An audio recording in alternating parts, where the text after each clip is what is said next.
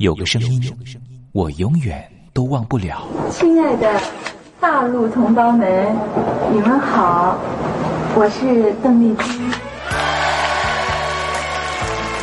要跟大家说的是，我很高兴的能够站在。他的声音轻耳悦心，袅袅余音，让我四处追寻。哎呀，咱挺壮的。你收音机转个角度吧。哎哎，有了有了。我家里的碟哈，就邓丽君的碟，都是原来告别演演唱会的碟。她的声音在时代里定了锚，无论时间如何推移，跟着她，我找到了自己。所以，我爱邓丽君。是你是你梦见的就是你。东山林制作主持，谢谢，谢谢，非常的感动，谢谢大家。梦见的就是你。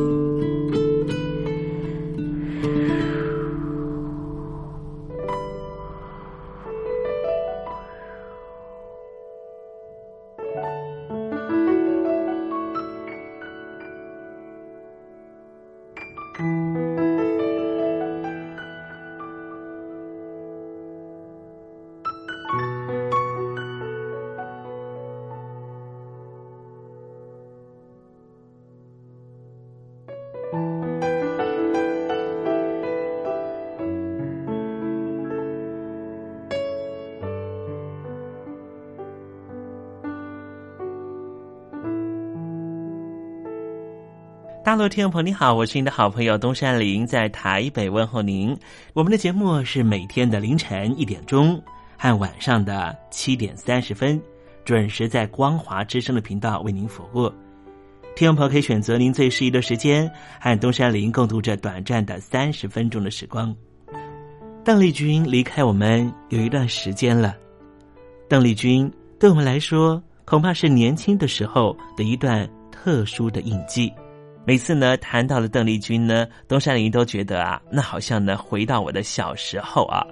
之前呢访问了很多大陆的朋友啊，大陆的朋友呢也告诉我说呢，邓丽君为什么呢在他们那一代人呢这么重要？主要的原因也是因为呢，改革开放刚刚进行的时候，有很多的流行音乐进他们的耳里，可是就只有一种非常温暖的声音，能够抚慰他们曾经经历过的各种创痛。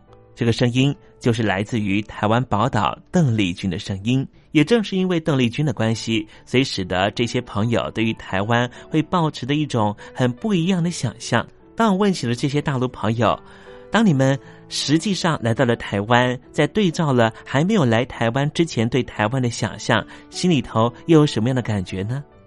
啊，这些朋友呢，往往很难说明他们对于台湾的真实感受。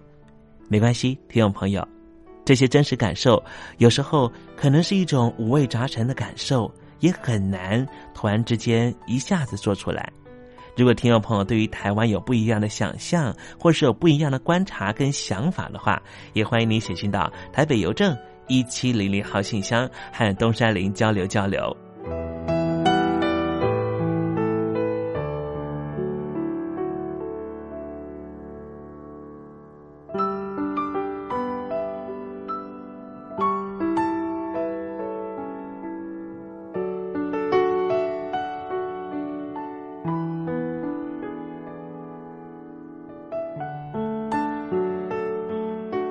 么今天节目里面要为您进行的环节就是“君在台湾”。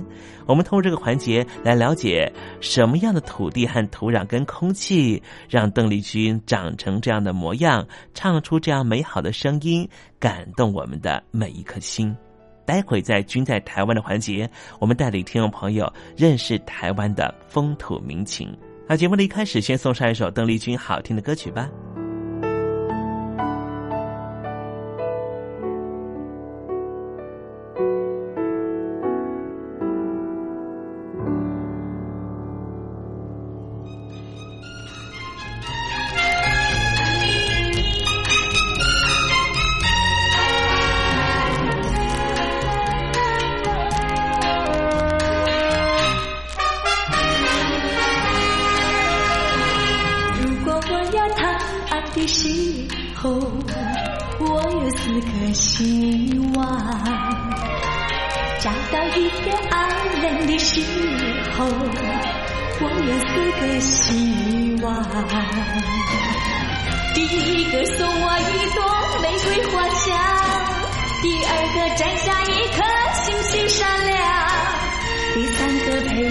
上看月亮，第四个陪我海边乘大手走沙滩。如果你肯听我的希望，我就永远永远。痴痴的、真情的爱上你，永远永远在身旁。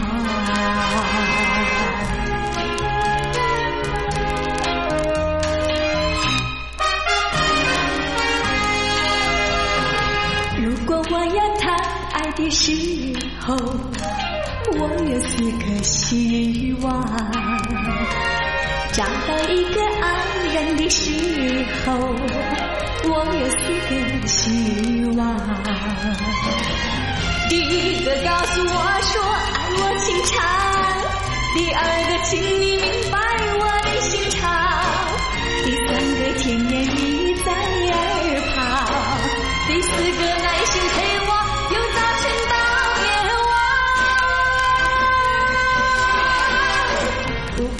果你肯听我的希望。我就永远永远痴痴的、真情的爱上你，永远永远在身旁。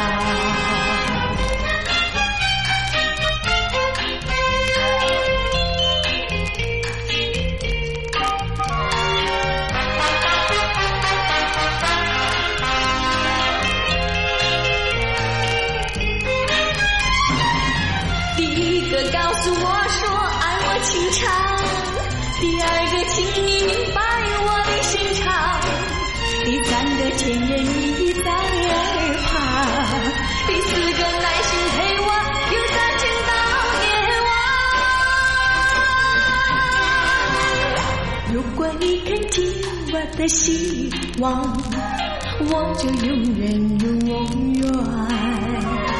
痴痴的、真情的爱上你，永远永远在身旁。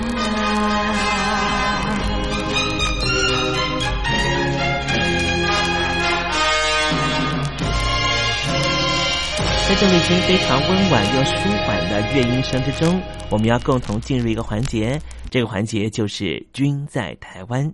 这里是光华之声正在为您进行的栏目，就是我爱邓丽君。我们的节目是每个礼拜一到每个礼拜天的凌晨一点钟和晚上的七点三十分，准时在光华之声的频道为您服务。现在进入“君在台湾”的环节，让听众朋友一同来感受一下台湾的土地、土壤、空气。到底是什么样的氛围，让这样的女子借由她的声音翩翩飞起，温暖了两岸四地同胞的心房？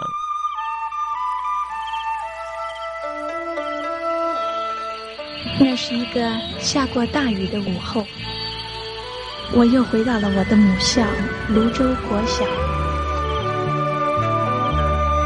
我张开一双。什么样的地方滋养了这样的女子？这女子生长的土壤里蕴含着什么样的养分？我父亲的那一代就是从大陆。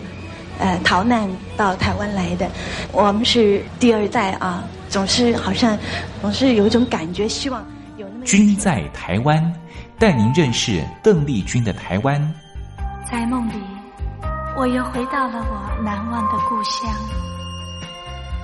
那弯弯的小河，阵阵的花香。君在台湾，我们一同回到有邓丽君陪伴的时光。美丽的村庄。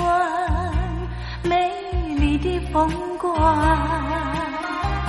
你常出现我的梦乡。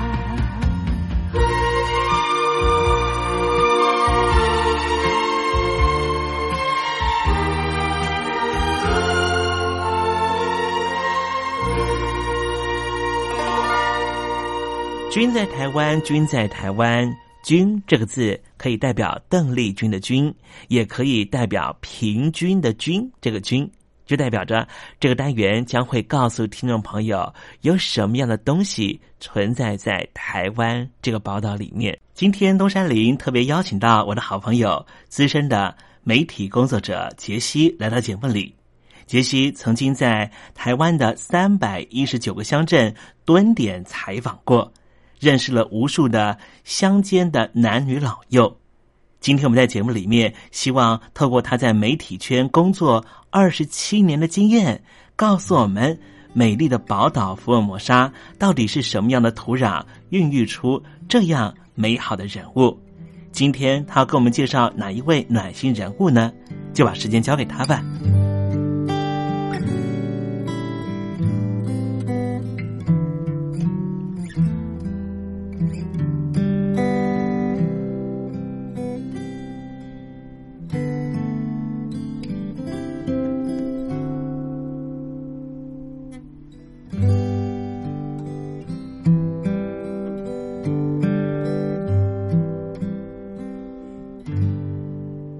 各位听众朋友，大家好，我是杰西。生命里如果有一些激励的小故事，常常都能够让我们找到向前进的动力。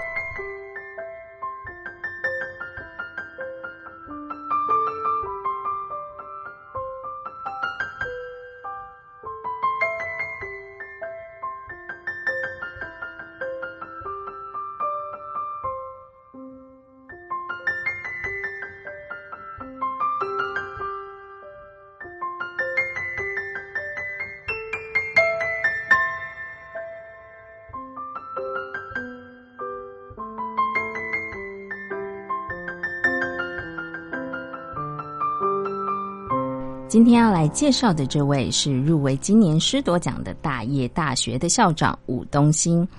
他从小家庭非常的贫困，一直都心系着父母告诉他的叮咛。父母告诉他要靠读书来翻转命运，所以他在大学的时候努力当家教赚取生活费。同时，也开启了他对教育的热情。吴校长对教育的热忱也表现在校园生活当中。他观察并且思考学生的需求，透过学生的 email 来了解问题，并且提供改善照顾。像是处理学生宿舍的壁癌，校内多栋的大楼设置餐厅以及便利商店，解决同学的饮食问题。大业大学在他的推动之下，更加拥有四车共构的交通转运站，提供学生以及教职员便利的交通服务。他从小受到父母的身教影响，也不断的教育叮咛学生，不能只想到自己，应该多多的为别人设想，思考如何充实专业知识。服务社会，成为肯学、肯做、肯付出、肯负责的人，日后不要成为父母的负担。武东兴校长这个靠读书来翻转命运的理念，教会我们：读书不仅可以增广见闻，走出自己的小小世界，包容更多的人事物；读书更能够让我们学习做人做事的道理。当我们能够例行书中的智慧哲理，调整信念，行为习惯自然改变，而命运当然也会渐趋光明而圆满。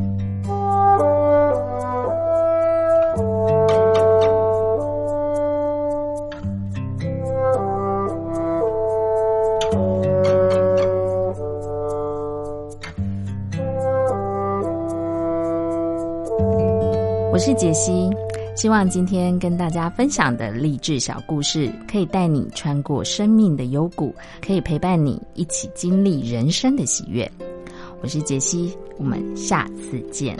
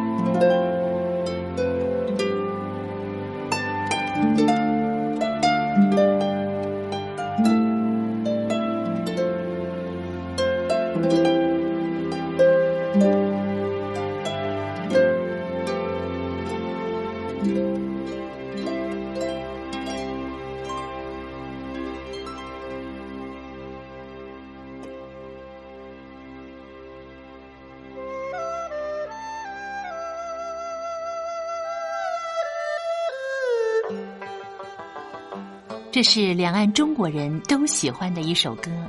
小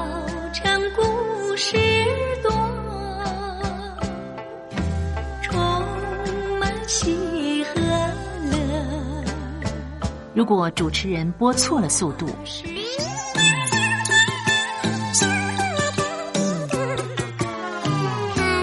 似一幅画，或快或慢的走调歌曲，都不是听众喜欢的。人生境界真善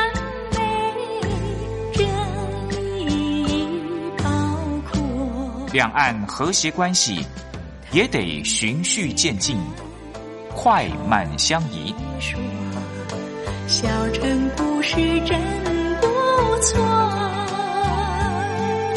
情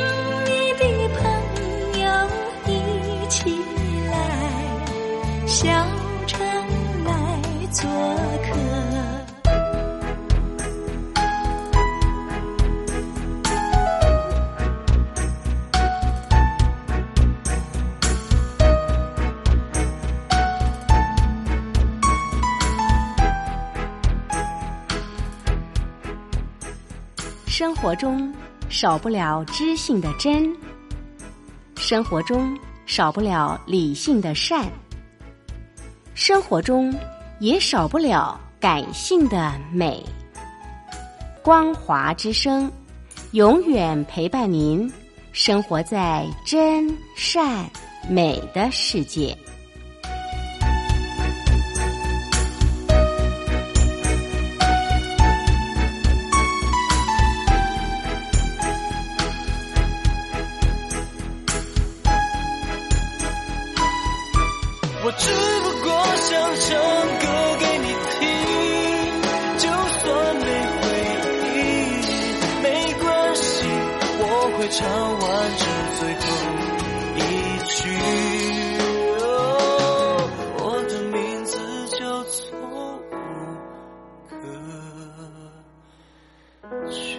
Hello，大陆的听众朋友，你好，没错，我就是吴克群。不管你现在在做什么，不管你现在在哪里，吴克群和光华之声在台北问候你。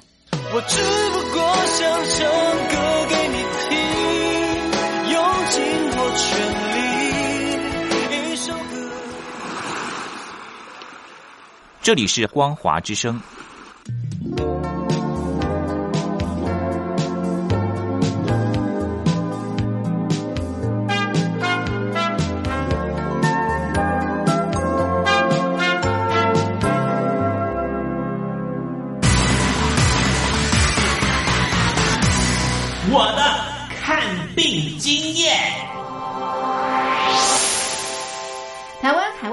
最爱回台湾看病，在美国做一颗牙齿的根管治疗要六万新台币，回台湾做只要五千，如果有健保只收两百元。常言道，牙痛不是病，痛起来要人命。大陆网红王老 Q 有回牙痛想看牙，没想到王老 Q 住在浙江第二大城宁波，看个牙也得等上一整天。我是王老 Q。那么礼拜天呢，我有空，终于去了医院啊，把我的这个牙齿啊给补上了。我发现一个问题，就是我家这边啊，乃至市中心的一些医院啊，这个医疗资源还是非常紧缺的。我礼拜六就去挂号了，然后突然发现，哎，这个号挂不上，因为有个医生请产假了啊，所以导致人手更少了。礼拜六的话就没有人上班啊，只能礼拜天去。那礼拜天就礼拜天吧，行吧。还好我聪明啊，礼拜天啊预约了个号，早点把这个病看好啊。医生上班了，我就噗噗噗过去了。好呀嘛，那家伙一看，这里面那个医生就就一个在工作啊，然后休息区的椅子啊，全部啪啦啪啦坐满了患者啊。哎，我寻思市中心那个医院啊预约，于是我就去查了资料啊。根据数据统计啊，二零一八年中国每千人口医生数是二点五九个，但是德国、澳大利亚那些发达国家他们有四个，然后在农村里面会更少，仅为城市的百分之四十五。哎呦哎呦哎呦哎呦！宁波的人均 GDP 排名占全中国的第十三名。看病这么难，看看首善之都北京怎么样？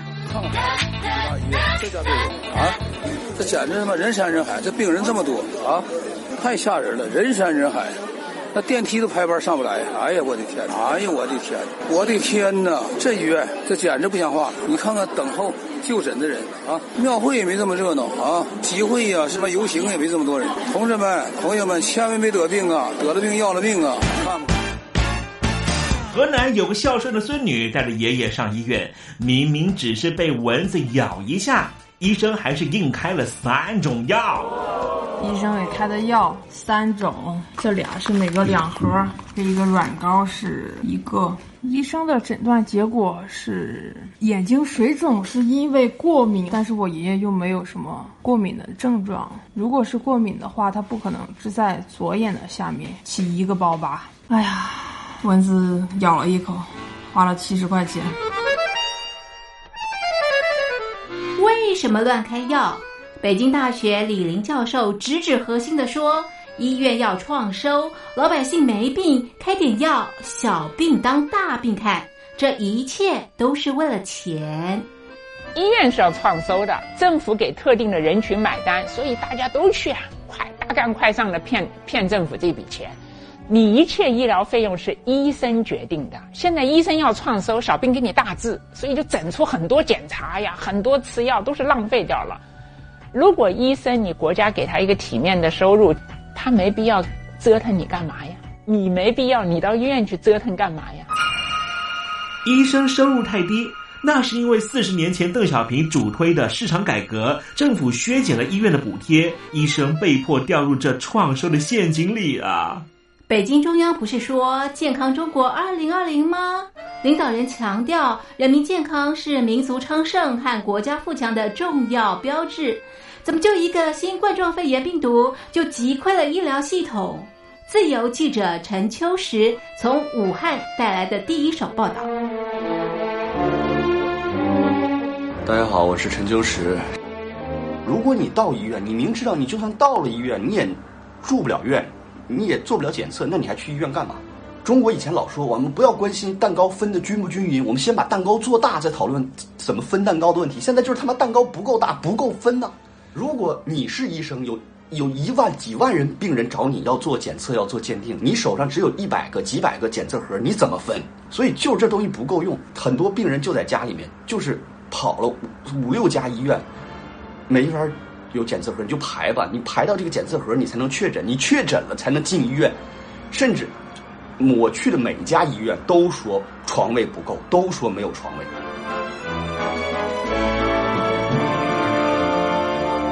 这一次我们暂时战胜了新冠状病毒，趁着下一场病毒还没有来之前，一起解决医疗问题吧。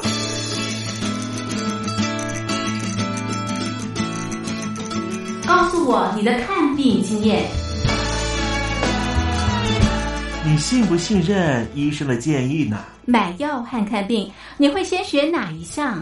为什么有人不敢打疫苗？你相信家庭医生吗？来说说你理想的医病关系吧。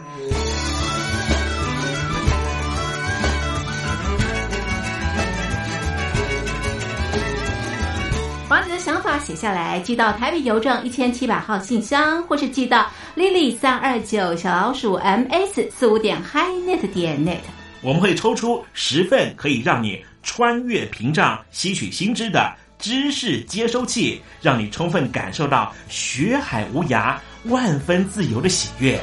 告诉我你的看病经验。